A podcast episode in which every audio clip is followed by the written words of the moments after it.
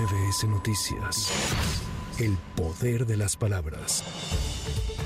El INEGI informó que en agosto el índice nacional de precios al consumidor presentó una variación de 0.55% respecto al mes anterior, con lo que la inflación general anual se ubicó en 4.64%. En este periodo, los productos que presentaron precios al alza fueron el jitomate, gas doméstico LP, cebolla, gasolina de bajo octanaje, loncherías, fondas, torterías y taquerías, universidad, vivienda propia, tomate verde y electricidad.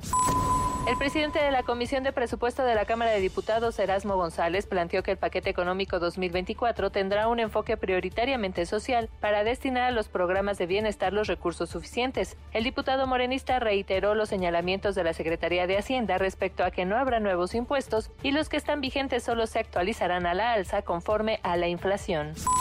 La Confederación de Cámaras Nacionales de Comercio, Servicios y Turismo exigió a las autoridades que trabajen de manera coordinada para que terminen los bloqueos en carreteras, ya que de continuar podría afectar la llegada de mercancías durante el Buen Fin que se realizará del 17 al 20 de noviembre del año en curso. Héctor Tejada, presidente de la Concanaco, afirmó que la inseguridad es un problema que afecta a toda la población, no solo a los empresarios, por lo que exhortó a los tres niveles de gobierno a que trabajen para disminuir los índices delictivos, sobre todo en las carreteras.